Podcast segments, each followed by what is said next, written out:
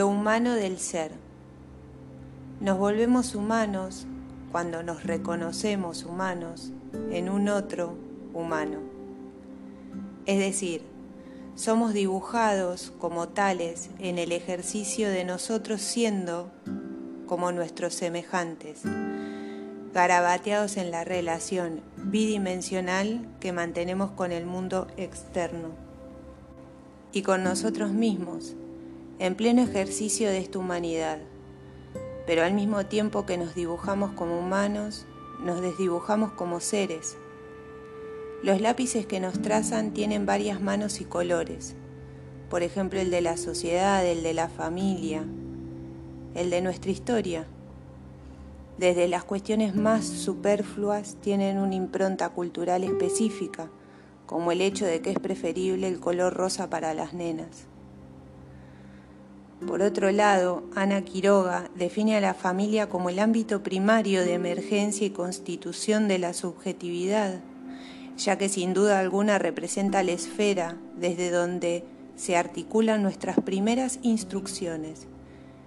Y por otro lado, dentro de ella se gestan las matrices de aprendizaje, estas formas de aprender a aprender. También los recuerdos desagradables, los dolorosos, las heridas nos marcan.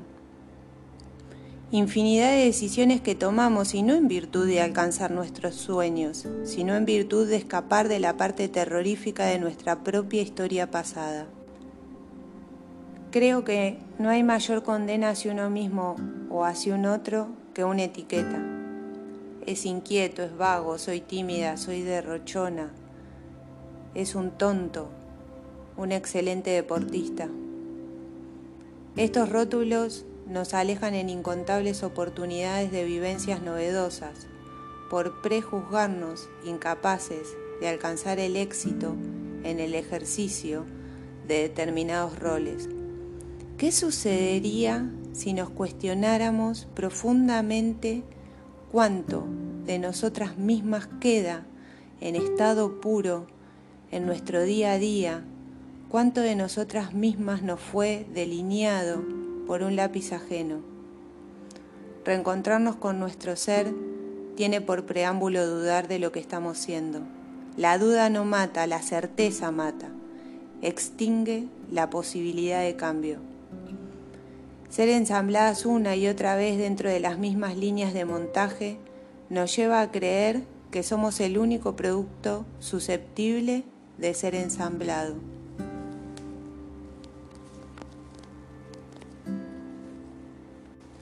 No quiero desconocer la utilidad de la aplicación de los aprendizajes previos. Mis cuestionamientos van por otro lado y son dos. ¿Hasta dónde sostendríamos lo que aprendimos acerca de nosotras y hasta qué punto nuestra narrativa nos controla y nos condena a habitar dentro de un espacio-tiempo en bucle donde cambian los personajes y los escenarios, pero el hilo conductor de nuestra autobiografía se mantiene sobrevolando las experiencias, alejado de posibles reelaboraciones. La característica fundamental de un prejuicio es la anticipación a la vivencia.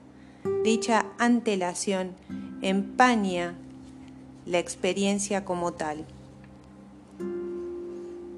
En palabras del neurocientífico argentino Facundo Manes, el cerebro es vago. Esta parte central del sistema nervioso evita pensar basándose en nuevas estrategias que implican un replanteo de las creencias de base y por lo tanto nuevas conexiones neurológicas.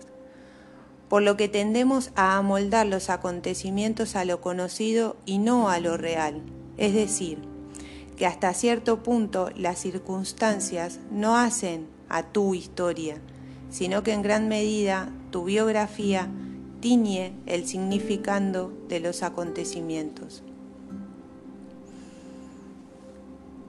Cambia la percepción según cuánto tiempo le dedicamos a los acontecimientos en sí y cuán receptivas estamos a entender.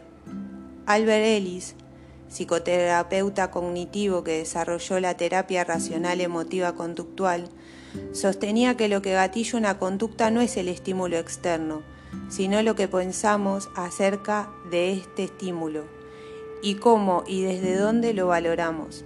Entonces, el cambio que tanto deseamos es tan simple como modificar la forma de justipreciar los hechos y no intentar fútilmente una y otra y otra vez cambiar las circunstancias o al otro para que se ajusten a nuestro debería ser. Aunque también es cierto que de la mano de Burrus Friedrich Skinner, psicólogo y filósofo social, aprendimos que los refuerzos positivos, las recompensas, pueden controlar el comportamiento. Sin embargo, no creo que sirvan de medio para controlar la felicidad, y a la larga o a la corta todos tendemos a ser felices.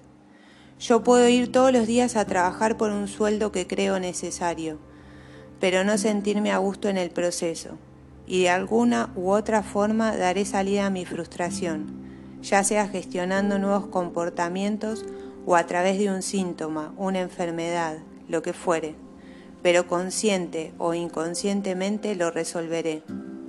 La emoción invalidada y por lo tanto no expresada se convierte en una deuda que acumula intereses hasta que finalmente se pague.